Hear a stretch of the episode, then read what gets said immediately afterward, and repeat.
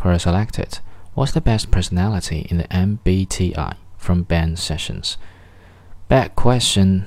INTP, they can outthink the rest of us. ENTP, they can solve the world's problems. ENTJ, they get stuff done. INTJ, they are the most master planners. INFP, they are the passionate idealist builders of the bridges. ENFP, they are our spirit and soul, freedom. ENFJ, there are moral guidance, the right and the wrong. INFJ, they are there when you really need someone. ISFJ, they make civilization, stability, and home. ESFJ, they are the social leaders. ESFP, they are the fun and the living of life. ISFP, they are the art and the beauty. ISTP, they are the perfection of plan and action.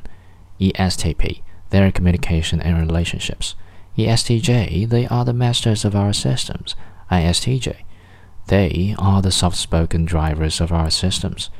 So, in summary, they are all the best, and we would be sadly deficient without any.